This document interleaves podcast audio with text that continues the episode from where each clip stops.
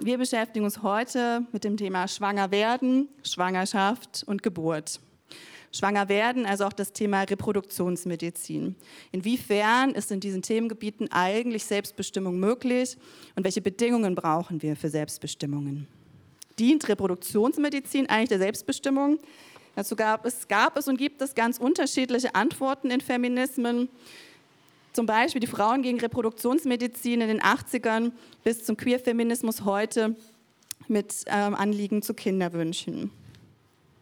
Geburten wurden zunehmend medikalisiert, das heißt, sie finden heute fast ausschließlich in Kliniken statt, zu 98 Prozent. In den 80ern hat sich da bereits die Frauengesundheitsbewegung ähm, widersetzt und die Geburtshäuser wurden gegründet. Heute hat sich das Ganze nochmal weiterentwickelt. Die ersten queeren Hebammenkollektive sind entstanden. Was bedeutet das eigentlich? Und es scheint zunehmend polarisiert zu sein zwischen klinischer und außerklinischer Geburtshilfe. Also auf der einen Seite in der Klinik der Blick auf Pathologien, viele medizinische Interventionen, auf der anderen Seite die außerklinische Geburtshilfe und teilweise der Diskurs in Richtung Natürlichkeit. Wir brauchen eine natürliche Geburt und hier die Frage, was bedeutet das eigentlich? Und geht es hier um möglichst wenige Interventionen und was bedeutet das? Inwiefern ist in dieser Polarisierung eigentlich Selbstbestimmung überhaupt möglich? Interessiert es eigentlich noch irgendjemanden, was die Schwangeren tatsächlich wollen? Geht das? Und ganz besonders, inwiefern ist Selbstbestimmung für lesbische, bisexuelle, nichtbinäre, trans- und intergeschlechtliche Schwangere möglich? Und wir wollen das Ganze auch intersektional denken. Inwiefern ist es für andere marginalisierte Personen wie People of Color, behinderte Schwangere möglich, selbstbestimmt schwanger zu werden und zu gebären? Ein kurzer Verweis an der Stelle auch auf das Konzept ähm, reproduktive Gerechtigkeit, das darauf verweist, sich auch nochmal die Bedingungen anzuschauen, das von schwarzen Feministinnen in den USA entwickelt wurde. Dazu vielleicht noch ähm, zwei, drei kleine Impulse. Was bedeutet eigentlich Geburtsgerechtigkeit? In Deutschland ist die freie Wahl des Geburtsortes eigentlich festgeschrieben, de facto aber sehr stark eingeschränkt, vor allen Dingen im ländlichen Raum. Aber wie ich gerade schon erwähnt habe, auch besonders, wenn sich Schwangere dafür entscheiden, außerklinisch gebären zu wollen, gibt es dazu im Prinzip nur ganz, ganz wenige Möglichkeiten. Also unter zwei Prozent der Geburten finden außerklinisch statt. Und das sieht in anderen Ländern ganz anders aus. Also da sehen wir im Prinzip schon, was das eben auch mit Strukturen zu tun hat. Ja, die Studie Queer und Schwanger die im letzten Jahr ähm, erschienen ist, ähm, im Gunda-Werner-Institut, äh, macht darauf aufmerksam, dass queere Personen, oder hat das auch statistisch erhoben, deutlich häufiger Gewalt- und Diskriminierungserfahrungen in der Geburtshilfe machen. Oder es gab bis dahin geht, Kinderwünsche einfach ad acta zu legen, weil man sich diesem, dieser Institution nicht aussetzen möchte. Und ein Beispiel zu Rassismus in der Geburtshilfe, da gibt es sehr wenige Zahlen in Europa, aber ein Beispiel aus den USA, ähm, das sehr betroffen macht, dass schwarze Frauen in den USA drei bis viermal häufiger sterben als weiße Frauen im Kontext von Schwangerschaft und Geburt. Ja, in diesem Sinne möchte ich jetzt meine Gäste vorstellen und dann das Wort an euch geben. Zunächst möchte ich vorstellen Valo Christiansen. Valo ist Autorin und aktiv im Bereich Poetry Slam. Valo ist ähm, Lektorin im Queer Sensitivity Reading, eine besondere Form des Lektorats mit Fokus auf sensible Darstellung von marginalisierten Gruppen. Valo hält Vorträge, Workshops zur Sprache Gender Queerness und Valos Hebamme hat aktuell ein ähm, queeres Hebammen-Wiki auf den Weg gebracht und daran arbeitest du auch mit. Valo identifiziert sich, als nicht-binär, trans und hat vor sehr kurzem ein Kind zur Welt gebracht. Schön, dass du da bist. Dann möchte ich vorstellen Silke Weiriter, Hebamme im Tübinger Geburtshaus seit 2014. Außerdem zuvor gelernt, Diplompädagogin, Geburtsvorbereiterin und dann als Hebamme zwei Jahre im klinischen Setting gearbeitet und dann freiberuflich ähm, seit 2004 und dann eben ins Geburtshaus gekommen war aktiv in der Frauengesundheitsbewegung und in der Bewegung für eine selbstbestimmte Geburt und hat eine Tochter. Schön, dass du da bist. Und dann möchte ich vorstellen, Theresa Richards, Juristin, promoviert aktuell zum Abstammungsrecht, ist in der Nachwuchsforscherinnengruppe Politiken der Reproduktion, PRINA, ist beratend tätig bei No Adoption, eine Organisation, die strategische Prozessführungen durchführt, um das Ende der Diskriminierungen im Abstammungsrecht herbeizuführen für queere Personen. Sie ist Mitglied der Familienrechtskommission im Deutschen Juristinnenbund und Autorin im Handbuch Feministische Perspektiven auf Elternschaft zu schwuler und lesbischer Elternschaft. Und jetzt möchte ich euch bitten, ein Eingangsstatement zu machen zu der Frage, wie verstehst du Selbstbestimmung im Kontext Schwangerschaft und Geburt und unter welchen Bedingungen kann Selbstbestimmung gelingen? Ähm, genau, mein Name ist Theresa Richards. Äh, meine Pronomen sind sie, ihr oder auch gerne gar keine Pronomen. Ähm, und ich bin heute hier, um aus einer juristischen und einer queer-feministischen Perspektive auf reproduktive Selbstbestimmung zu blicken. Dabei liegt mein Fokus vor allem auf Fragen des Zugangs zum Elternwerden und der rechtlichen Ausgestaltung von Eltern-Kind-Zuordnung. Also wer ist dann letztlich verantwortlich für das Kind und wie wirkt sich das insbesondere auch auf Fragen der Entscheidung für Familiengründung und äh, reproduktive Selbstbestimmung aus. Das heißt, ich werde heute auch ganz viel über Geburtshilfe und Gebären selbst von äh, meinen Podiums-NachbarInnen ähm, lernen. Ähm, genau. Selbstbestimmung im Kontext Schwangerwerden, Schwangersein, Geburt bedeutet für mich zunächst das Wissen und die Bedingungen zu haben, um Entscheidungen über die eigene Reproduktion treffen zu können. Klingt erstmal gut, ist aber sehr weit, denn natürlich finden reproduktive Entscheidungen nicht im luftleeren Raum statt, sondern wer mit wem und unter welchen Umständen welche Kinder bekommen kann, wird gerade durch rechtliche Regelungen maßgeblich beeinflusst. Vier davon möchte ich anhand dieser Linie quasi vorstellen. Im gängigen verfassungsrechtlichen Diskurs wird unter reproduktiver Selbstbestimmung zumeist das Recht Einzelner verstanden, die eigenen reproduktiven Fähigkeiten zu nutzen oder nicht zu nutzen. Dabei ist die rechtliche Perspektive häufig die auf einen bestimmten Moment ähm, reproduktiver Entscheidung, also zum Beispiel auf den Moment ähm, des Abbruchs einer Schwangerschaft oder der Inanspruchnahme einer reproduktionsmedizinischen Leistung, die dadurch sehr individuell und autonom erscheinen. Ähm, Im Hinblick zum Beispiel auf Verbote Reproduzi reproduktionsmedizinischer Leistungen werden so, wie es rechtlich heißt, betroffene Güter miteinander abgewogen, also Rechte und Interessen zum Beispiel sogenannter Wunscheltern mit denen von sogenannten Leihmüttern. Dabei fallen die strukturellen Bedingungen, die reproduktive Entscheidungsräume groß oder auch klein erscheinen lassen, sowie ihre historische Gewachsenheit und die Kontinuitäten, in denen sie, in denen sie sich zeigen, häufig ähm, ein bisschen unter den Tisch. Ähm, du hast schon angemerkt, dass das Konzept reproduktiver Gerechtigkeit eben diese Bedingungen adressiert und versucht, die Perspektive zu weiten. Weg eben von rein individuellen, autonom erscheinenden Fragen der Selbstbestimmung hin zu denen struktureller, auch gesellschaftlicher Gerechtigkeit. Eine weiterhin wichtige Rolle für die reproduktive Selbstbestimmung Einzelner spielen normative Vorstellungen über Familie, Kindeswohl und Geschlecht, die gerade die rechtlichen Regelungen maßgeblich mitprägen. Heute möchte ich, wie schon angerissen, äh, diese vier Felder anhand des Wer, mit wem, unter welchen Umständen welche Kinder bekommen kann, ähm, in meinem Eingangsstatement anreißen. Die erste normative Annahme, die wir im Recht finden, ist die des Wer, die ähm, ist, ähm, dass wer gebiert eine Frau sein muss. Rechtlich gibt es aktuell nur zwei Elternstellen, die heißen Mutter und Vater. Die erste Zuordnungsregel lautet, Mutter eines Kindes ist die Frau, die das Kind geboren hat. Wer gebiert, wird somit rechtlich als Mutter betrachtet. So wird etwa ein Transmann, der sein Kind selbst geboren hat, als Mutter des Kindes mit abgelegtem weiblichen Vornamen, auch als Deadname bezeichnet, in Geburtsregister und Geburtsurkunde des Kindes eingetragen. Unter Umständen wird sogar die zuvor erfolgte Vornamensänderung komplett annulliert. Also wird eine Person, die sozial nicht mehr existiert, rechtliche Mutter des Kindes in allen Ausweisdokumenten als solche erklärt. Das Verfahren zur Korrektur des personenstandsrechtlichen Geschlechtseintrags ist noch immer sehr langwierig, teuer und vor allem diskriminierend. Eine unter Umständen bereits vor vielen Jahren erfolgte rechtliche Transition wird in einem ganz wesentlichen, geschlechtlich besonders sensiblen Bereich, nämlich dem der Elternschaft, somit rechtlich wieder rückgängig gemacht. Alle Eltern im Raum wissen, wie häufig die Geburtsurkunde des Kindes gerade in den ersten Jahren für Kita- und Schulanmeldungen, bei ArbeitgeberInnen, für die Inanspruchnahme von Sozialleistungen, bei Ärztinnenbesuchen oder auch bei Auslandsreisen vorgezeigt werden muss. Dieser Umstand führt also für die Familien zu Zwangsoutings, die diskriminierend oder im schlimmsten Fall gefährlich sein können.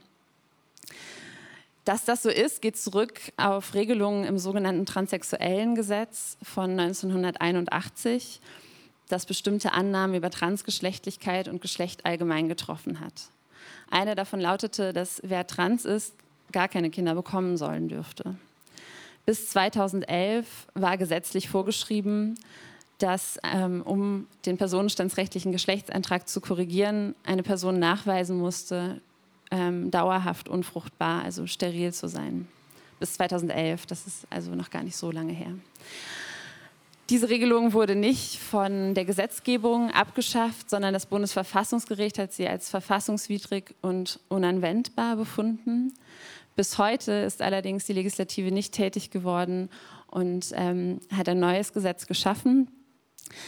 Ähm, eine neue Regelung der Korrektur des personenstandsrechtlichen Geschlechtseintrags der uns alle anhand rein äußerlicher Merkmale bei Geburt äh, zugewiesen wird, in Form etwa eines Selbstbestimmungsgesetzes steht bis heute aus. Und auch die entsprechenden Regelungen im Abstammungsrecht, obwohl wir neben dieser Aufhebung des Sterilisationszwangs 2011 auch die Option divers seit 2018 und damit eigentlich vier verschiedene mögliche Geschlechtseinträge ähm, im Recht haben, ähm, geht eben das Abstammungsrecht von einer rein binären Regelung aus, von Mutterschaft, die gleichgesetzt wird mit Frau und Gebären und von Vaterschaft, zu der wir gleich noch kommen. Transpersonen sind somit in ihrer reproduktiven Selbstbestimmung weiterhin massiv eingeschränkt und im Grunde eigentlich immer noch vor die Wahl gestellt, entweder in ihrem Geschlecht anerkannt und geschützt zu werden oder eigene Kinder zu bekommen und sich für reproduktive Selbstbestimmung zu entscheiden. Selbstbestimmung kann aus meiner Perspektive an dieser Stelle sichergestellt werden, indem wir hinterfragen, warum das Recht der Eltern-Kind-Zuordnung überhaupt vergeschlechtlicht ist, während wenn der rechtliche Auftrag doch vor allem ist, diejenigen erwachsenen Personen, die Verantwortung für das Kind übernehmen und übernehmen sollen, rechtlich zuzuordnen und anzuerkennen. Welches Geschlecht die Eltern haben und dass dieses öffentlich dokumentiert ist, scheint für diese Zuordnung aus meiner Perspektive eigentlich irrelevant. Auch hier geht es also darum, historische Kontinuitäten zu betrachten und ähm, aufzubrechen. Die zweite normative Annahme im Recht betrifft die Frage des Wem. Wer kann mit wem eigentlich Kinder bekommen? Das Recht geht davon aus, dass der zweite Elternteil nur ein Mann sein kann. Wie bereits gesagt, kennt das deutsche Abstammungsrecht, das eben regelt, welche Erwachsenen einem Kind als rechtlich Verantwortliche zugeordnet werden, zwei Elternpositionen, Mutterschaft und Vaterschaft. Vater eines Kindes ist der Mann, heißt es im Recht, im Gesetz, der mit der Mutter des Kindes verheiratet ist, der die Vaterschaft anerkannt hat oder dessen Vaterschaft gerichtlich festgestellt wurde. Bei der Vaterschaft qua Ehe oder qua Anerkennung kommt es überhaupt nicht auf eine genetische Verbindung an. Im Prinzip kann man mit jedem Mann auf der Straße zum Standesamt gehen und der kann die Vaterschaftsanerkennung erklären. Wenn die rechtliche Mutter des Kindes allerdings mit einer Frau verheiratet ist, kann diese mittlerweile auch sechs Jahre nach Öffnung der Ehe zunächst kein rechtlicher Elternteil des Kindes werden. Die gebärende Person ist also rechtlich bei der Geburt als Alleinerziehende zu betrachten. Das Kind hat nur einen einzigen rechtlichen Elternteil mit allen daran geknüpften rechtlichen Folgen wie Unterhalt, Umgangsrecht, Sorgerecht, Erbrecht und so weiter, die komplette Absicherung. Um rechtlicher Elternteil zu werden, muss sie ein aufwendiges Adoptionsverfahren durchlaufen. Rechtlich geht es bei einer Adoption eigentlich darum, dass für ein Kind, dessen rechtliche, ursprünglich rechtliche Eltern keine Verantwortung für es übernehmen können oder wollen, neue Eltern gefunden werden. Das heißt, das Familiengericht wird involviert, das wiederum das Jugendamt damit beauftragt, geeignete Eltern für dieses Kind zu finden. Das ist natürlich eine ganz andere Konstellation, als wenn ein Kind in eine schon bestehende Familie hineingeboren wird. Ähm, Genau. Und Eltern hat, die gerne ähm, für es auch rechtlich verbindlich Verantwortung übernehmen möchten. Dieses Verfahren kann sehr unterschiedlich lang dauern und äh, geht eben, weil es nach dem Standardprozedere einer Adoption abläuft, äh, mit unter anderem mit Hausbesuchen einher, umfassenden, ähm, umfassender Preisgabe von privaten Informationen, medizinischer Dokumentation und so weiter. Die betroffenen Familien, die dieses Verfahren durchlaufen, befinden sich natürlich in einem Abhängigkeitsverhältnis zu dem Jugendamt. Das heißt, es gibt auch sehr wenig Handhabe oder ähm, Selbstbestimmung, um gegen ähm, erlebte Diskriminierung vorzugehen weil immer die Gefahr besteht, dass wenn man sich individuell mit der Person schlecht stellt, ähm, das eine Aus, äh, negative Auswirkungen auf das eigene Verfahren hat. Auch hier könnte meines Erachtens nach Selbstbestimmung sichergestellt werden, indem die normativen Vorstellungen von Familie hinterfragt werden, insbesondere biologistische Annahmen, die wir auch wiederum im rechtlichen Diskurs immer wieder finden, dass es bei der abstammungsrechtlichen Zuordnung primär um eine Abbildung von Genetik geht, auch da in ihrer historischen Kontinuität zu betrachten, dass ähm, es eigentlich äh, bei der Eltern-Kind-Zuordnung immer die Ehe war, die entscheidend war und gerade nicht eheliche Kinder, wie vielleicht auch einige im Raum wissen, ganz lange darum kämpfen mussten, überhaupt als Kinder auch ihrer Väter anerkannt zu werden. Auch hier also eher Sinn und Zweck äh, des Rechts in den Blick zu nehmen. Ähm, warum regelt das Recht diesen Bereich überhaupt, nämlich um Kinder abzusichern und nicht um eigene Vorstellungen von Geschlecht und Familie durchzusetzen? Drittens möchte ich fragen, unter welchen Umständen können Menschen selbstbestimmt über ihre Reproduktion entscheiden. Da gibt es natürlich ganz, ganz viele, die man nennen könnte. Ähm, ein bisschen der Elefant im Raum, der trotzdem manchmal runterfällt, ist der der finanziellen Möglichkeiten. Umstände, die Menschen eben selbstbestimmte Entscheidungen über Reproduktion ermöglichen oder erschweren, sind nicht zuletzt Fälle, äh, sind nicht zuletzt finanzielle. Da gibt es ganz viele Beispiele. Ich möchte einmal ähm, die ähm, der Frage der Finanzierung von Kinderwunschbehandlungen ansprechen. So ähm, bezuschussen die gesetzlichen Krankenkassen nur die Kinderwunschbehandlungen von verheirateten heterosexuellen Paaren. Das steht nach wie vor so im fünften Sozialgesetzbuch.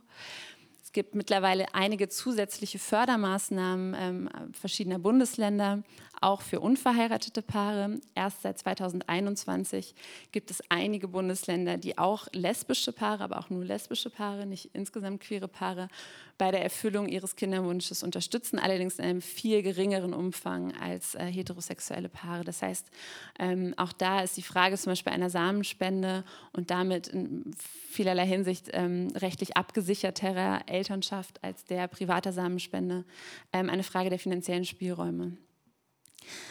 Elternschaft und Familie wird also eher gefördert, wenn sie näher an der Norm dran ist, auch wenn wir hier offenkundig ein Abweichen von der Genetik auch haben. Also auch wenn klar ist, dass der ähm, prospektive rechtliche ähm, Vater eben gerade ähm, nicht genetisch mit dem Kind verwandt ist. Nicht normative Elternschaft setzt somit häufig neben informellen Ressourcen wie Wissen über Zugänge auch einfach finanzielle voraus. Ich will noch ein kontroverses äh, feministisches Thema ansprechen, nämlich das ähm, der Eizellspende und der Leihmutterschaft. Auch da spielen finanzielle, Ra finanzielle Rahmenbedingungen bereits jetzt eine ganz große Rolle. Beide Verfahren sind in Deutschland nach dem sogenannten Embryonenschutzgesetz verboten. Auch da gilt, Mutter ist die Frau, die das Kind geboren hat. Das heißt, die Person, die eine Eizelle, Eizelle spendet, wird rechtlich gar nicht betrachtet. Und eine sogenannte Leihmutter wäre dann rechtliche Mutter ähm, ähm, des Kindes nach deutschem Recht. Strafbewehrt sind aber nur die Ärztinnen, die solche reproduktionsmedizinischen Leistungen anbieten. Das strafrechtliche Verbot in Deutschland umfasst nicht die Inanspruchnahme solcher Leistungen im Ausland selbst. Das heißt, diejenigen Personen, die es sich leisten können, reisen bereits jetzt ins Ausland und nehmen in Tschechien und in Spanien zum Beispiel eine Eizellspende oder in den USA und auch nach wie vor in der Ukraine zum Beispiel ähm, eine sogenannte Leihmutterschaft in Anspruch. Über die Begrifflichkeiten könnte man noch mal ein eigenes Podium ähm, äh, beginnen, also von Wunscheltern und Leihmutterschaften und so weiter. Ähm, ich verwende die hier, weil das die gängigen sind, aber wir können natürlich gerne noch mal eine Diskussion darauf eingehen. Das Strafrecht stellt die allerstärkste Form staatlicher Regulierung dar und muss daher ganz besonders gerechtfertigt werden. Dafür müssen also gute Gründe bestehen. In der, Gesetz, äh, in der, Gesetzesbegründung von 1990 zum Embryonenschutzgesetz und den beiden Verboten äh, werden diese mit der Gefahr gespaltener Mutterschaft begründet. Eine solche gespaltene Mutterschaft könne die Identitätsfindung des Kindes beeinträchtigen, also zwischen zum Beispiel der Person, die eben die Eizelle ähm, gespendet hat und der Person, die das Kind ausgetragen hat oder der Person, die das Kind ausgetragen hat und dem späteren rechtlichen Elternteil. Die empirische Datengrundlage zu dieser Annahme von 1990 war äh, sehr, sehr gering. Und es ist natürlich zu beachten, dass äh, gespaltene Vaterschaft in Form von Samenspende und damit die Aufteilung von genetischer und rechtlicher Elternschaft auch rechtlich immer schon stillschweigend akzeptiert wurde. Das heißt, hier stecken auch vergeschlechtliche Annahmen und vielleicht auch gewisse Mütter, Mythen ähm, hinter der Begründung dieses Verbots. Nichtsdestotrotz gilt es, ähm, diese Debatte zu führen. Es müssen bessere Argumente her. Die Ampelkoalition hat jetzt neu ähm, konstituierende Sitzung war Ende März eine Kommission ähm, zur reproduktiven Selbstbestimmung betitelt, ähm, eingesetzt, die den Auftrag hat, zu überprüfen, ob das Verbot der Eizellspende und der Leihmutterschaft in Deutschland noch zeitgemäß ist. An dieser Stelle habe ich keine konkreten Forderungen, sondern möchte eher Fragen zur Diskussion stellen. Eine davon ist, über wessen Selbstbestimmung wir eigentlich im Kontext der Debatten rund um Leihmutterschaft und Eizellspende sprechen. Wer steht im Fokus? Um wessen Wünsche, um wessen Lebensrealitäten geht es? Eine andere ist, ob das Recht auf reproduktive Selbstbestimmung auch das Recht umfasst, die eigenen reproduktiven Fähigkeiten für andere Personen zu nutzen bzw. anzubieten. Und auch, ob das bedeutet, sie kommerzialisieren, also verkaufen zu dürfen oder zu können. Feministische Haltungen zu diesen Fragen das hat äh, Bettina auch schon angesprochen, reichen von der Forderung eines Komple Komplettverbots bis hin zur Rahmung von Leihmutterschaft etwa als Dienstleistung, deren Bedingungen arbeitsrechtlich umkämpft werden können. Außerdem ist zu beachten, dass gerade im aktuellen Diskurs der Ampelregierung, ähm, zum Beispiel rund um die Vorstellung des Koalitionsvertrags, die Legalisierung von Leihmutterschaft oft als queere Forderung gerahmt wurde und als Ermöglichung ähm, queerer Familienmodelle. Das ähm, möchte ich vielleicht auch noch mal einfach später zur Diskussion stellen. Die Herausforderung besteht meines Erachtens darin, Mutterschaft einerseits nicht zu naturalisieren und, essential, äh, und zu essentialisieren und zugleich nicht technische Lösungen für soziale Konflikte und Probleme zu präsentieren. Mein letzter Punkt bezieht sich auf die Frage der Selbstbestimmung ähm, darüber, welche Kinder man bekommen kann. Für das Recht darauf, selbst darüber zu entscheiden, eine Schwangerschaft auszutragen, haben Feministinnen lange gekämpft und kämpfen, es, kämpfen immer noch. Um diese Entscheidung aufgeklärt treffen zu können, sind Informationen wichtig. Seit letztem Jahr zählt der nicht-invasive Pränataltest ähm, als Kassenleistung. Ab der zehnten Schwangerschaftswoche können so Wahrscheinlichkeiten angegeben werden, etwa ob der Fötus eine Trisomie 13, 18 oder 21 aufweist. Das Wissen über die Behinderung eines Kindes kann Eltern und Umfeld helfen, sich auf das Leben mit dem Kind vorzubereiten. Gleichzeitig sagen Statistiken, dass neun von zehn Schwangerschaften nach der Diagnose Trisomie 21 abgebrochen werden. Behindertenpolitische Verbände haben daher die Übernahme der NIPT, also der nicht-invasiven Pränataltests, durch gesetzliche Krankenkassen in bestimmten Fällen ähm, fortlaufend kritisiert auch hier gibt es vielleicht keine einfachen Lösungen, die auf rein rechtliche Regulierungen abzielen, sondern den Blick erweitern sollten ähm, darauf, was ähm, es braucht, um Familien, aber vor allem Menschen mit Behinderungen ein gutes Leben ähm, mit allen Möglichkeiten und ähm, Selbstbestimmung zu ermöglichen.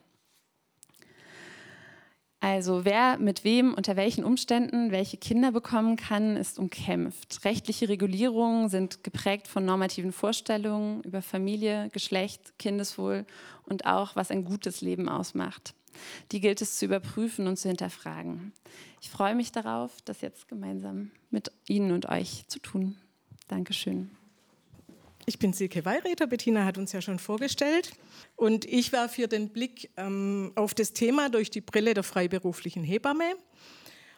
Das Interesse der medizinischen Forschung war es, Frauen und ihre Körper unter Kontrolle zu kriegen. Ich spreche jetzt einfach von Frauen und hoffe, das ist okay, weil das ist jetzt so mein Zusammenhang, ähm, wie ich über das Thema rede. Die medizinische äh, Forschung war damit ein Teil des patriarchalen Machtstrebens der letzten Jahrhunderte weibliche Körpervorgänge wurden zu risikobehafteten und behandlungsbedürftigen Ereignissen definiert. Mein Ausgangspunkt als Hebamme ist, Frauen können das, schwanger sein und gebären, so es sich denn ereignet. Ich betrachte Schwangerschaft und Geburt als Übergangsritus, als Lebensphase und biografische Ausnahmesituation mit einer ganz hohen sozialpsychologischen Komponente. Sie bergen ein ganz großes Potenzial an persönlicher Entwicklungsmöglichkeit und Gesundheitserhaltung, sowohl individuell als auch gesellschaftlich gesehen. Und das ist für mich was komplett anderes als ein medizinisch zu überwachender Vorgang. Dort geht es maßgeblich um Kontrolle, um den Blick von außen und dann auch ganz schnell um Fremdbestimmung, um Übergriffe und in viel zu vielen Fällen auch um Gewalt. Höhepunkt der medizinischen Überwachung von Schwangerschaft und Geburt, ich komme jetzt auf die Geschichte zurück, in den 70er Jahren war die Einführung der sogenannten programmierten Geburt. Man deklarierte das nicht punktgenau abzusehende Ende der Schwangerschaft, gleich die Geburt, als Risikofall an sich und leitete die Geburt zu einem von Ärztinnen und Ärzten festgesetzten Zeitpunkt medikamentös ein. Ist nochmal was anderes als das, was wir heute unter Geburtseinleitung kennen, wenn ein bestimmter Zeitpunkt überschritten wird, sondern es wurde einfach programmiert, die Geburt soll dann und dann stattfinden. Dieses Vorgehen ruft damals die aktiv werdende Frauengesundheitsbewegung auf den Plan und setzt die Forderung nach Selbstbestimmung und frauenzentrierter Geburtshilfe in Gang. Anfang der 80er Jahre entstehen selbstorganisierte Frauengesundheitszentren. Die Gesellschaft für Geburtsvorbereitung gründet sich. Und diese ähm, Beratungsstellen sind initiiert und aufgebaut und betrieben von Frauen verschiedenster Berufe, von Müttern, von Vätern, von Eltern, von Betroffenen, ganz wenigen Hebammen. Und um Veränderungen in der Geburtshilfe damals zu bewirken, wurden eben Konzepte für eine auf Selbstbestimmung ausgerichtete Geburtsvorbereitung entwickelt und darauf aufgebaute Geburtsvorbereitungskurse angeboten. Und nach den Zentren und Beratungsstellen gründen die Aktiven der Selbstbestimmungsbewegung die ersten Geburtshäuser. 1987 ist das erste in Berlin entstanden. Mittlerweile gibt es in Deutschland etwa 160 Geburtshäuser. Geburtshäuser sind hebammengeleitete Einrichtungen ohne ärztliches Personal. Und zum Verständnis, bei jeder Geburt in Deutschland muss eine Hebamme anwesend sein, Hebammen können Geburten alleine begleiten oder dürfen das. Eine Ärztin oder ein Arzt dürfen das nicht. Das ist in der gesetzlichen Hinzuziehungspflicht geregelt. Die wiederum wurde im Nationalsozialismus etabliert. Ich will das einfach nicht ungesagt lassen. Äh, sie wird auch ganz kontrovers diskutiert, die Hinzuziehungspflicht. Aber es gibt sie und sie stärkt Hebammen unter heutigen Bedingungen in der freiberuflichen Arbeit. In der Klinik hat sich das umgedreht, das ist dem Versicherungssystem geschuldet. Da ist es tatsächlich so, dass die Hebamme am Ende zur Geburt eine Ärztin oder einen Arzt dazu rufen muss. Genau, also nochmal zu dieser Hinzuziehungspflicht, dass Hebammen eben Geburten alleine begleiten dürfen, Ärzte nicht. Auch die sogenannte Schwangerenvorsorge nach Mutterschaftsrichtlinien mit all den empfohlenen Untersuchungen ab Eintritt der Schwangerschaft kann von Hebammen durchgeführt werden, mit nur der einen Ausnahme bisher des Ultraschalls. In diesem Sinne sind Geburtshäuser ein wichtiger Bestandteil der gesundheitlichen Basisversorgung und Geburtshäuser ermöglichen eben diese freie Wahl des Geburtsorts. Personen, die sich ähm, für die Begleitung durch die Schwangerschaft und, ähm, und durch die, oder für die Geburt an ein Geburtshaus wenden, haben ganz häufig oder meistens das Anliegen, dort die Möglichkeit der Selbstbestimmung zu finden. Unsere Arbeitsweise bezieht sich auf den Begriff der Salutophysiologie. Manchen wird der Begriff der Salutogenese bekannter sein, die am gesunden und an den Ressourcen des Individuums orientierte Herangehensweise medizinisch, aber auch sozial zu begleiten. Das heißt, der Blick wird nicht vorrangig auf die Pathologie gerichtet, also auf das, ähm, was ist alles nicht in Ordnung oder was könnte auch schiefgehen, was stimmt nicht, sondern die schwangere Person steht im Mittelpunkt der Begleitung. Ihr Potenzial im Rahmen dieser Lebensphase ist gefragt. Ihre persönlichen Ressourcen werden zum Maßstab. Sie bergen die Chance, sich gesundheitserhaltend und gesundheitsbildend für Sie und das erwartete Kind zu manifestieren. Und wenn es gelingt, dabei auf das körperimmanente Wissen zurückzugreifen, führt es in der Regel zu einer gesund verlaufenden Geburt. Und zu diesem Wissen hat nur die schwangere Person selber Zugang. Sie ist die Expertin für sich und ihr Kind. Das ist ein Grundsatz. Alles äußere Wissen um die körperlichen und physiologischen Vorgänge oder Veränderungen in der Schwangerschaft, um das hormonelle Zusammenspiel bei der Geburt und danach, Dieses Wissen kann ich als Hebamme auf Wunsch vermitteln und dadurch kann ich auch dazu beitragen, dass Schwangere und ihre Begleiterinnen ihre Entscheidungen selber treffen können. Zum Beispiel wo und wie viele und besonders auch, welche Untersuchungen sie wünschen und welche auch nicht. Der Grad der Selbstbestimmung wird allerdings oft da ganz schmal, wo es bei empfohlenen Untersuchungen um die Überwachung und Kontrolle des Ungeborenen geht. Ist alles in Ordnung? Aber was heißt eigentlich in Ordnung? Wächst es genug? Kommt es vielleicht zu früh? Kommt es vielleicht zu spät? Der sogenannte Mutterpass weist zurzeit 52 unterschiedliche Risikofaktoren für Schwangerschaft und Geburt auf. Zum Vergleich 1985, da war ich selber schwanger, waren 17 Risikofaktoren. Ja, alles Risiken, die eben auch das Kind gefährden könnten. Und wie sich auf den eigenen Körper verlassen, wo doch so viele definierte Risiken in ihm stecken. Mit dem Fokus darauf entscheiden sich sehr viele Schwangere dann selbstbestimmt, Fragezeichen, für die Klinik als Geburtsort.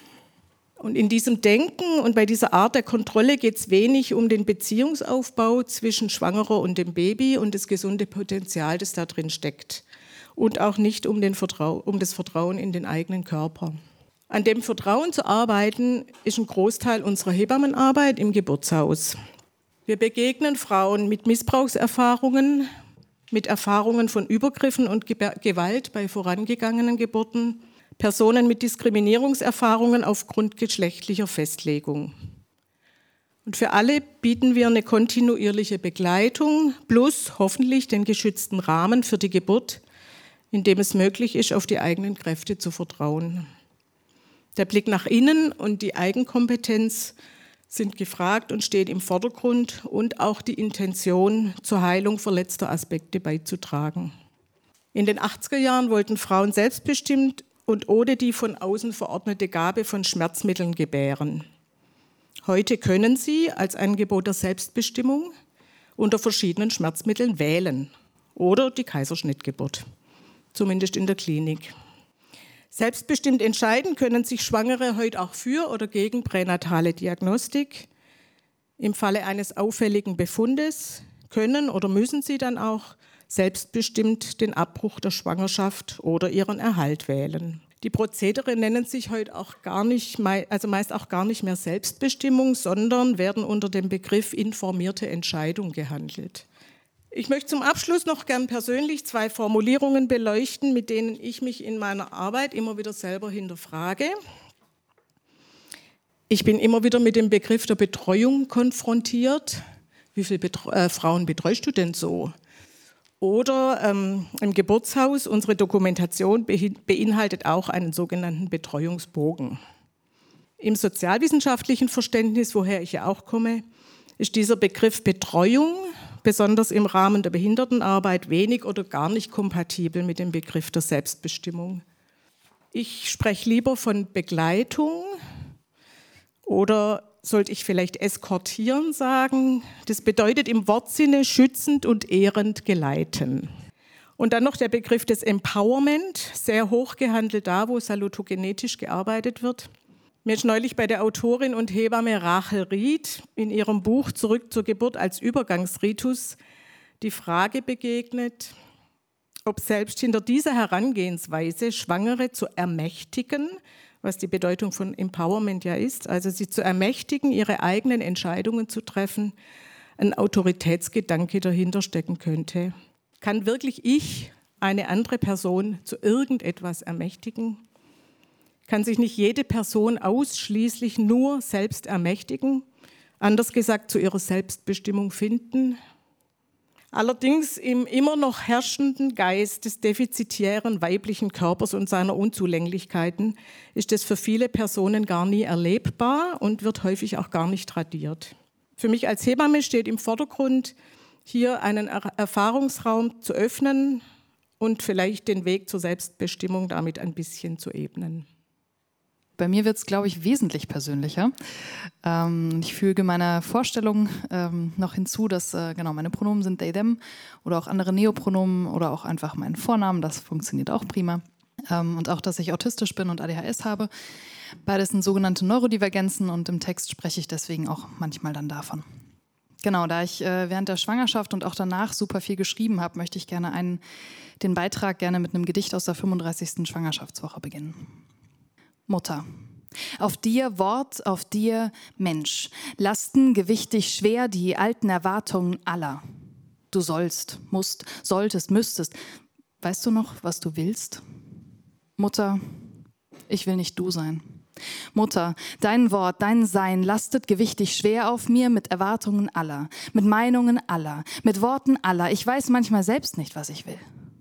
Mutter, ich will ich sein. Mutter, nicht dein Wort will ich sein, nicht die Erwartungen an dich, ich will mir gerecht werden und dem Kind, dessen älter, nicht Mutter, ich sein werde. Mutter, ich darf ich sein. Und du, du darfst es auch dass ich nicht Mutter werde, sondern älter, was eben die Einzahl von Eltern und damit geschlechtsneutral ist, das war mir von Anfang an der Schwangerschaft schon klar. An Orten, die dafür sicher genug sind, teile ich das. Sicher genug sind meine Freundinnen, meine Eltern, mein Therapeut, meine Hebammen, irgendwann, als ich dann so weit war, dann auch Twitter und Instagram, aber jeweils mit eingeschränkten Kommentaren, weil ganz so sicher war es mir dann nämlich doch nicht. Und nie sicher genug meine erste Gynäkologin. Als ich schwanger werde, telefoniere ich mich durch die gynäkologischen Praxen von ganz Bochum und niemand kann mich aufnehmen. Also die Nachbarschaft abklappern, äh, Nachbarstadt abklappern und dabei nicht auf Transfreundlichkeit achten können oder wie der Umgang mit Neurodivergenzen ist, sondern einfach die körperliche Versorgung so dringend brauchen, dass man mit seelischen Verletzungen umgehen muss. Das ist ehrlicherweise meistens so. Egal, wo man als trans- und oder neurodivergente Person hinkommt. Weil ein Coming-out oder auch eben ein sichtbares Transsein immer auch bedeuten kann, dass man sonst komplett ohne Versorgung dasteht. Und das ist was, was man während einer Schwangerschaft, aber ganz ehrlich auch sonst sich nicht leisten kann oder sollte. Natürlich ist auch das ein Grund, warum Transmenschen insgesamt seltener zu Ärztinnen gehen und dementsprechend auch Krankheiten schlechter und später behandelt werden als oft nötig. Und wenn wir es doch tun, wenn wir hingehen, wenn wir offen sind, sind wir dann meistens diejenigen, die unbezahlte Aufklärungsarbeit leisten. Wenige Ärztinnen haben Unikurse oder Fortbildungen zu Queerness und Transgeschlechtlichkeit besucht. Und ähnlich sieht es auch bei medizinischen Fachangestellten, Pflegepersonal und Hebammen aus. Es wird über Anreden, Namen und Pronomen diskutiert, statt sie einfach ins System einzutragen. Es wird über weibliche und männliche Körper gesprochen und die meisten Transpersonen würden das so nie bezeichnen. Weil egal wie meine Genitalien sind, mein Körper ist nicht binär. Der von Transmännern ist männlich, der von Transfrauen ist weiblich. Und Körper sind nur Körper und nicht per se Geschlechtsausdruck. Naja, zurück zu meiner Schwangerschaft. Nachdem ich mich also entschieden habe, das Kind wird behalten, suche ich nach Literatur. Gibt es Bücher über queere Schwangerschaften oder irgendwelche von nicht-binären Eltern, die über ihre Elternschaft schreiben? Ich finde eines von einem nicht-binären Eltern, das aus den USA geliefert werden muss. Und in dem ich mich zwar irgendwie wiederfinde, aber das mir stilistisch überhaupt nicht gefällt. Und dann noch eins über Fach, für Fachpersonal über queere Geburten. Ich lese ein weiteres über geschlechtsoffene Erziehung von Ravna Marin Siva, große Empfehlung, äh, und sehne mich so sehr nach mehr. Aber mehr gibt es derzeit nicht. Und insgesamt und insgeheim denke ich mir dann immer nur, ja, alles muss man selber machen. Also schauen wir mal, was da noch kommt. Bei der Literatur über autistische Elternschaft sieht es aber auch nicht besser aus. Während es zig Bücher darüber gibt, wie man mit einem autistischen Kind umgehen lernt, gibt es fast nichts darüber, wie man als Autistin denn Elternschaft leben kann. Ich finde eines darüber, wie man als Autistin lernen kann, seine Kinder zu lieben und empfinde das nicht als mein Problem weil ich fühle mich dem Kind verbunden und ich habe schon während der Schwangerschaft eine ganz unbestimmte Liebe für das Kind gehabt. Stattdessen überfordern mich die ständigen Veränderungen meines Körpers, die Bürokratie, wenn man unverheiratet ein Kind bekommt, die Sorge, wie ich sensorisch denn ein Kind aushalten soll, ob ich das aushalte, wie ich die Geburt schaffe, ob ich dabei nonverbal werde und wie das dann klappen wird. Ich finde schließlich ein Buch einer britischen Autorin und finde mich in nahezu allem wieder, das sie beschreibt. Ich empfehle alle Bücher, die ich so lese, an meine Bezugspersonen, das betreuende Fachpersonal oder begleitende Fachpersonal. Und ich leihe sie aus und ich hoffe, dass wir irgendwie gemeinsam einen guten Umgang mit mir finden können und mit allem und mit dieser Schwangerschaft. Neben Literatur suche ich natürlich auch nach einer Hebamme, die nicht binär freundlich und im Idealfall auch neurodivergenzfreundlich ist. Mit Lea, die hier vorhin auch schon erwähnt wurde, die dann eben meine Hebamme für Vor- und Nachsorge wird, lande ich einen Jackpot.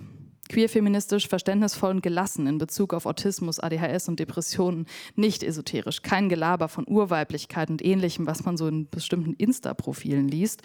Und sie spricht mit mir über meinen Uterus, die Brüste, die Vulvina, ohne damit und dabei von Weiblichkeit zu sprechen. Obwohl ich noch im Prozess der Namens- und Personenstandsänderung stecke, trägt sie sofort den korrekten Namen in ihre Bögen ein und ärgert sich einmal mehr, dass das Online-System, das sie nutzt, so binärgeschlechtlich nur von Frauen und Müttern spricht.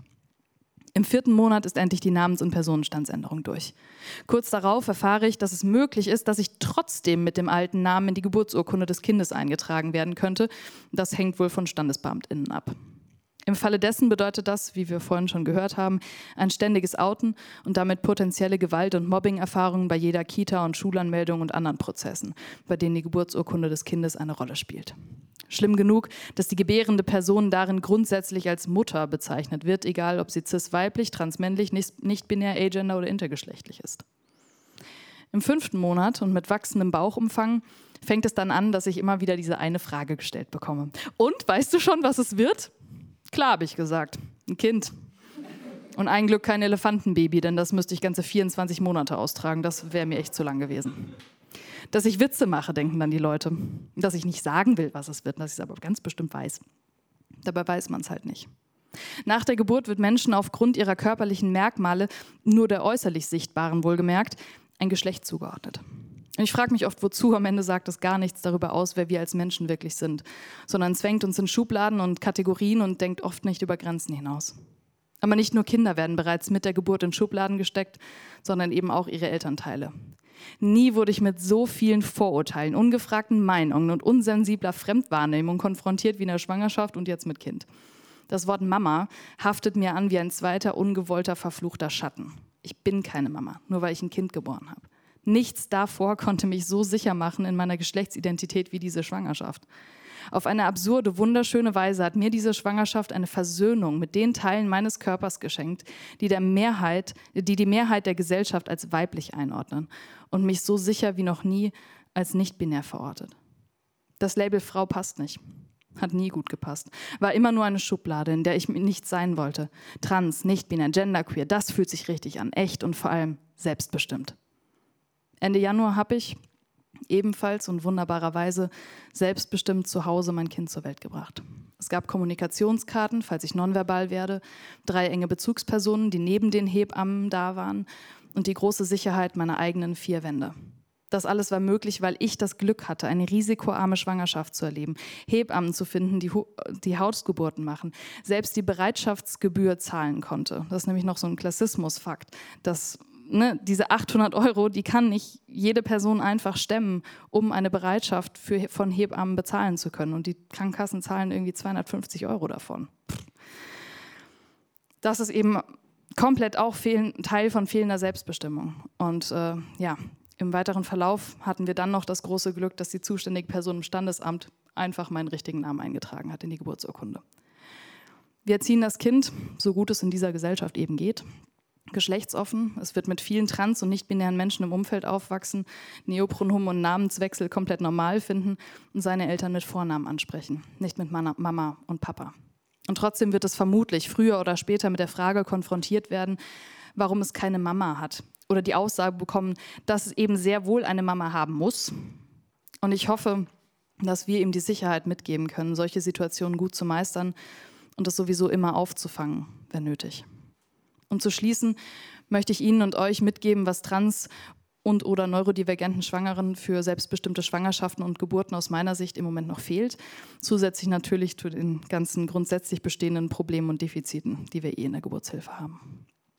Also, erstens, trans- bzw. queer bzw. Autismus sensibilisierende Fortbildungen von medizinischem Fachpersonal auf allen Ebenen, sichtbare und umgesetzte Queer- und Neurodivergenzfreundlichkeit in Praxen, Formular Formularen und auf Praxis-Homepages, zum Beispiel durch geschlechterinklusive Sprache, Symbole in Pride-Farben, Möglichkeit zur Online-Terminbuchung und viel, viel mehr. Da könnte man mich einfach direkt buchen, dann mache ich das, kein Problem. Umbenennung des Mutterpasses, das, da habe ich gar nicht mehr dran gedacht, dass das unsägliche Teil ja so heißt, aber das ist mir gerade bei dir dann nochmal wieder aufgefallen. Ähm, Umgestaltung der Geburtsurkunden eben weg von Mutter und Vater hin zu Elternteilen mediale Repräsentation in Serien, Filmen, Büchern, sozialen Netzwerken. Ähm, queer und transfreundliche Eltern- und Stillcafés. Da wird nämlich auch dann sehr gerne von den Mamas und Papas gesprochen. Ähm, da fühlte ich mich dann einfach direkt wieder unwohl, mal abgesehen von den ganzen äh, Normativitäten, die da so angesprochen werden. Genau, und dann eben an, ganz allgemein ein Bewusstsein dafür, dass alle Menschen, egal welcher Geschlechter, Eltern werden können und Kinder gebären können. So, das war's von meiner Seite.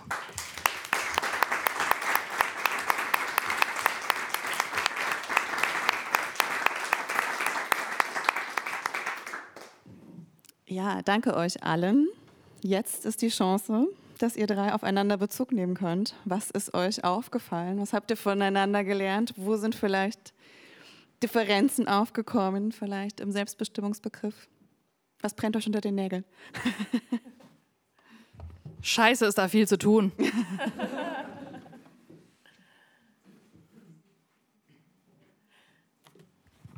ich bin gerade einfach noch total berührt. Vielen Dank, dass du ähm, deine Erfahrungen so mit uns geteilt hast und auch deine äh, langen Erfahrungen. Genau, ich bin gerade ganz voll und denke aber noch ähm, genau ja über den Begriff der Selbstbestimmung, über keine Medikationen, selbstbestimmte Kaiserschnitte, Ansprache. Wer legt das eigentlich fest und warum können wir uns da nicht individueller begegnen?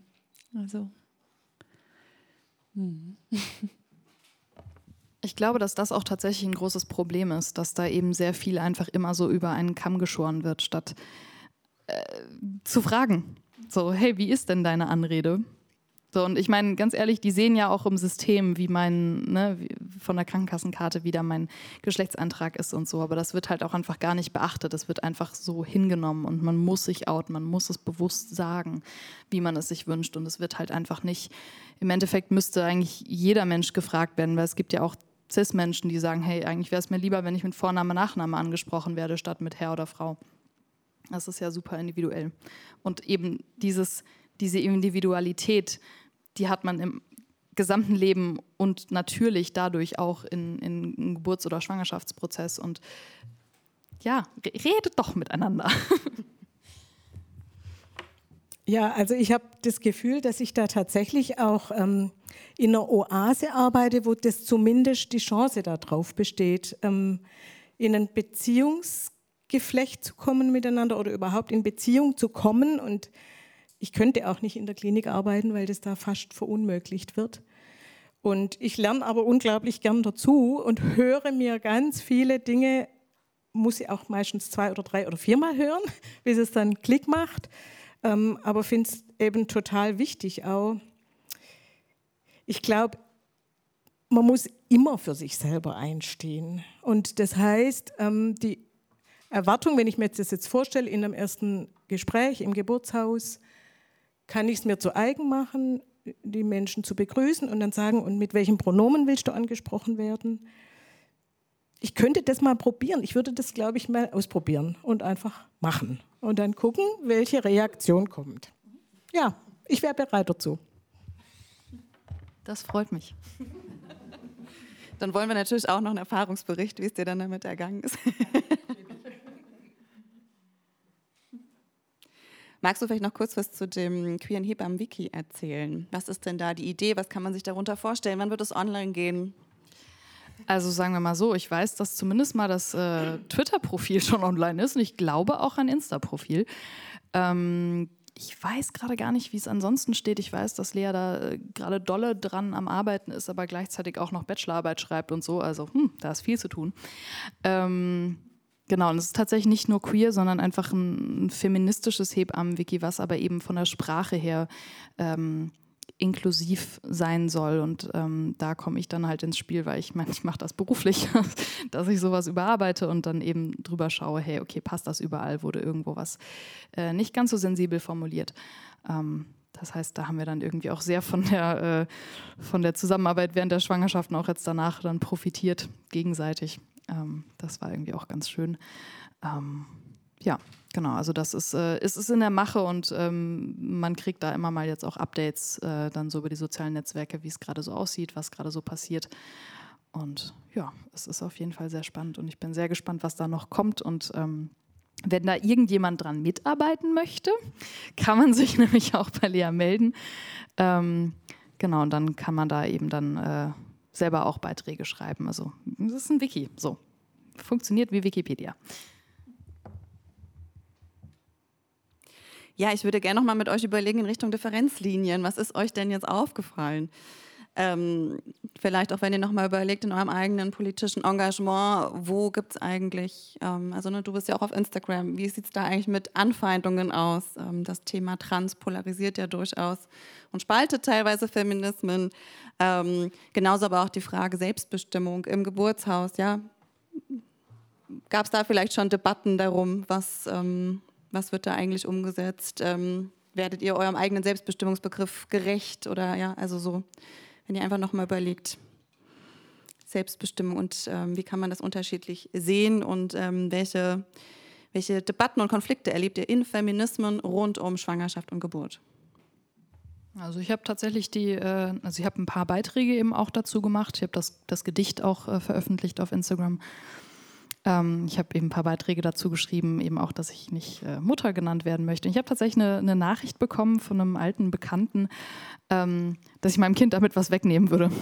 Das fand ich ziemlich witzig, weil ich mir einfach gedacht habe, hm, klar, eine Begrifflichkeit nimmt meinem Kind was weg. Das wird ein Riesenproblem für mein Kind sein, dass es mich nicht Mutter nennen darf. Ähm, ich habe dann, äh, ich weiß gar nicht mehr, ob ich geantwortet habe äh, oder ob ich einfach nur beschlossen habe, ja, egal. Ähm, aber grundsätzlich denke ich halt, es hängt halt nicht an Begrifflichkeiten. Es hängt daran, ob ich mit diesem Kind gut umgehe. Ähm, ob ich ähm, ne, irgendwie diese, dieser große Begriff von gute Eltern, ähm, ob ich das eben in meiner Art und Weise umsetzen kann oder nicht. Und ähm, bisher, das Kind lacht sehr viel. Ich glaube, ich mache das ganz okay. Es, es, es, wächst und nimmt zu. Ich glaube, es ist okay. Ähm, genau, aber solche Nachrichten kommen, ja klar. Und ich meine, äh, wenn ich jetzt irgendwie, äh, ich, ich merke auch, dass ich so langsam einfach, äh, gerade auch durch diese Beiträge, sehr, sehr viel mehr ähm, Followees bekommen habe insgesamt, ähm, weil das eben ein Thema ist, was nicht sehr sichtbar ist. Und das bekomme ich sehr, sehr häufig tatsächlich, dass mich dann andere queere Eltern anschreiben und sagen, danke. Danke, dass du da bist. Danke, dass du sichtbar bist, dass ich weiß, ich bin damit nicht alleine. Ich würde es mich nicht trauen. Und ich habe das Riesenglück, dass ich so ein super stabiles, tolles Umfeld habe, tolle Eltern habe. Die, die, ich meine, die haben mir zu Ostern ein Handtuch mit meinem Namen geschenkt, weil sie gesagt haben, hey, das, das hattest du doch immer und jetzt hattest du noch keins mit deinem äh, gewählten Namen, dann machen wir das jetzt. Und das heißt, ich habe halt einfach, ich habe Eltern, die mich komplett akzeptieren, eine Familie, die mich komplett akzeptiert in dem, wer ich bin, ein Umfeld, das genauso ist. Und das lässt mich halt auch sehr, sehr mutig sein, das äh, auf Bühnen, bei Panels und im Internet so darzulegen. Und klar, wenn dann irgendwelche ätzenden Nachrichten kommen, ja, das tut weh, ja, das ist unangenehm, ja, das nervt. Aber ich habe halt eben offline so viel Unterstützung, dass das nicht so schwer ins Gewicht fällt dann am Ende. Aber ja, natürlich kommen da Nachrichten. So, aber jede Nachricht, die Danke sagt und jede Nacht, die sagt, boah, zum Glück bist du da, zum Glück bist du sichtbar, macht das tausendmal wett. Ja, es hört sich für mich ganz arg schön an auch. Und es kann dir trotzdem passieren, dass dein Kind mit drei oder vier irgendwie sagt, heute holt mich meine Mama vom Kindergarten ab. Kann ja sein, gell? Aber äh, das wird man dann sehen. Genau, ja. Und sich mit dem, was von außen kommt, zu konfrontieren, das ist jetzt einfach erstmal das Thema auch. Für mich ist es so, dass ich ähm, finde, dass ich in, also ich arbeite in einem wunderbaren Team, ähm, wo wir uns über Unterschiede auch unterhalten können. Also wir haben jetzt noch nicht speziell an dem Thema, was verstehen wir unter Selbstbestimmung, das, aber das ähm, baut sich eigentlich immer so automatisch ein in unseren Diskussionen. Und trotzdem glaube ich, dass es auch noch sehr unterschiedliche ähm, Sichtweisen gibt oder einfach auch Informa unterschiedliche Informationen. Ich und die paar Kolleginnen, die jetzt sitzen, kriegen heute vielleicht noch mal ein paar neue dazu. Ähm, es ist manchmal schon noch ein grundsätzlicher Kampf überhaupt. Ähm, sprachlich sich zu verständigen, dass nicht die männliche Form einfach nur gewählt wird, wenn lauter Frauen da beieinander schwätzen. Ähm, da leide ich manchmal drunter, aber ich habe da auch schon ein bisschen was initiiert und ich, ja, es ist nicht so einfach für mich. Für mich ist tatsächlich das, was ich vorher gesagt habe, selbstbestimmt zu sein im Rahmen Schwangerschaft und Geburt dem Körper vertrauen. Und ob ich den jetzt weiblich nenne oder nicht weiblich nenne, eigentlich ist mir das egal, sondern diesen Fähigkeiten zu vertrauen, ähm, mit den eigenen Geburtskräften sich zu vereinen oder die Geburtskräfte einfach wachzurufen, auch zu wissen, die sind da und dann ein Kind zu gebären. Und so arg viele andere Unterschiede will ich eigentlich. Also ja, will ich jetzt erstmal gar nicht machen, aber ich höre, dass es da einfach wichtig ist, auch sensibel nochmal anders damit umzugehen. Für mich ist es so, dass eine Diskriminierung sensible Geburtshilfe alle Personen, die in eine Klinik gehen oder auch vielleicht mal zu uns kommen, aber in eine Klinik gehen und da gebären, dass da für alle Personen noch ganz viel im Argen liegt, nicht in diese Diskriminierung reinzufallen und die nicht zu erleben und auch eben keine Gewalt zu erleben. Auf jeden Fall. Also auf jeden Fall. Ich denke halt, gerade dieses, dieses ne, weibliche Körper, weil du es jetzt auch nochmal angesprochen hast, das ist halt für viele, in ganz vielen Hinsichten ist es ganz oft nicht nötig, das auch so zu sagen, ne, weil es ist ein schwangerer Körper ich bin jetzt im, im Rückbildungskurs und, und, die, die Hebamme spricht permanent von, ja, bei Frauen ist das so und, und ähm, alle Frauen machen so und so. Und ich denke so, hä, das ist so oft nicht nötig, dass du das Wort Frauen verwendest. Ganz oft würde es einfach reichen.